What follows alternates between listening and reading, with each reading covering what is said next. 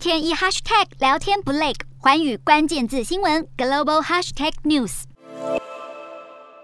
And it is a great honor to be invited to the White House today to discuss important issues of anti-Asian hate crimes, Asian inclusion, and diversity. 南韩人气天团 BTS 七名成员穿着相同的深色西装、白衬衫和黑领带，在白宫简报室一字排开。五月是美国亚太裔传统月，白宫特地在最后一天邀请 BTS 和美国总统拜登会面。队长金南俊首先以流利的英文惊艳全场，其他成员则是用韩文发言。其中，朴志明对于近来仇恨犯罪的增长速度表达震惊，希望借此机会发声，制止类似情况发生。郑浩喜感谢全球歌迷的支持。田救国表示，南韩音乐能够跨越语言和文化障碍，受到全球喜爱，令人惊喜。明允琪呼吁大家拥抱彼此的差异。金泰亨则表示，希望当天的活动能够促进人与人之间的尊重和理解。拜登稍后也在推特贴出和 BTS 成员们在椭圆办公室对谈的影片。得知 BTS 将和拜登会面，大批歌迷一早就挤在白宫外守候，等着一睹偶像的风采。